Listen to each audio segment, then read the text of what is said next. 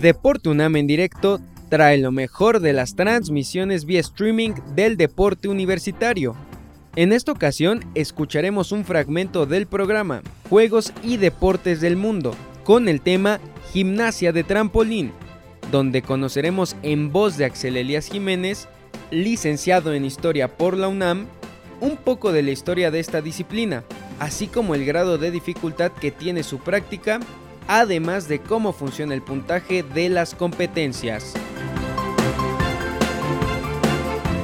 Bueno, desde la perspectiva histórica puedo eh, eh, decir unas cuantas palabras y lo, más interesante será complementar esa parte histórica que a muchos de nosotros no nos tocó vivir, eh, más bien a ninguno de, la mesa nos tocó vivir, más que a Tonatiu, ¿no? Tonatiu sí vio ese desarrollo, el profesor Tonatiu vio el desarrollo de esta disciplina que en realidad lo que conocemos como el trampolín, la cama elástica, es, eh, es un aparato como tal que existía antes de que se vuelva un deporte competitivo. Es decir, una, e, era un eh, dispositivo, un aparato que servía para el entrenamiento de circo, para el entrenamiento de acrobacia, eh, para recibir las caídas, ¿no?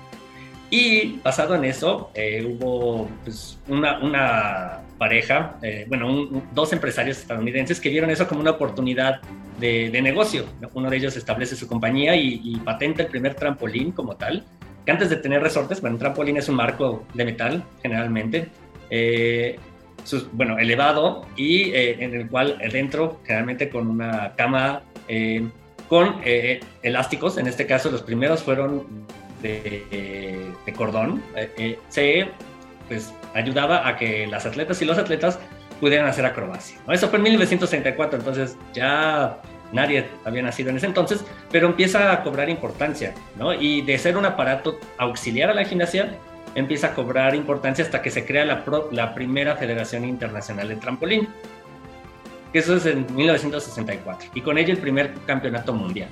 Eso eh, hizo que durante casi más de 30 años se mantuviera el control de la, práctica competitiva del trampolín en manos de la Federación Internacional de Trampolín. Pero para 1998 se da un cambio bien interesante que es que la, práctica del trampolín, como se conoce actualmente, pasa a manos de la Federación Internacional de Gimnasia. ¿no? Y con ello eh, se, se, logra integrar, como con una federación de más fuerza, al programa olímpico. Y por primera vez en Sydney 2000 aparece la gimnasia de trampolín. Lo más básico, ¿no? Para quien no esté conectado con el mundo de la gimnasia, es que en, la mayoría de disciplinas gimnásticas, de gimnasia, la gimnasia artística, la gimnasia rítmica, la gimnasia de trampolín, las competitivas, pues, se construyen por dos notas, la de dificultad y la de ejecución. Entonces la dificultad, como bien decía Tomás, es los mejores ejercicios que se puedan eh, poner en una rutina eh, me parece que en trampolín también son 8 o 10. Eh, ¿me, recuerdan? ¿Cuántos son? Siempre son 10. Los 10 mejores ejercicios, cada uno tiene un valor. Si pudieron ver en el video, había triples con giro, eh, triples de frente con giro, triples de frente con giro y medio, triples atrás con giro. Y cada uno de esos tiene un valor según el código de puntos que establece la Federación Internacional de Gimnasia cada cuatro años. Entonces la calificación final que se ve, para, porque luego ya desde el año 2012, eh, hasta donde recuerdo, ya no se sigue la puntuación de 10. En trampolín quizá eso fue antes.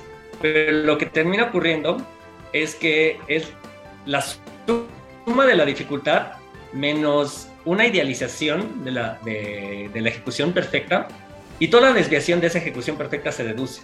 Entonces es una suma y resta y eso da la calificación final. Por eso vemos eh, notas de 13, 14, 15, dependiendo de cuánta dificultad haya y qué, tanta, qué también eh, la ejecuta cada atleta. Eh, ya también hay en, esta, en gimnasia trampolín pruebas sincronizadas y que también se evalúa la sincronicidad entre ambos competidores.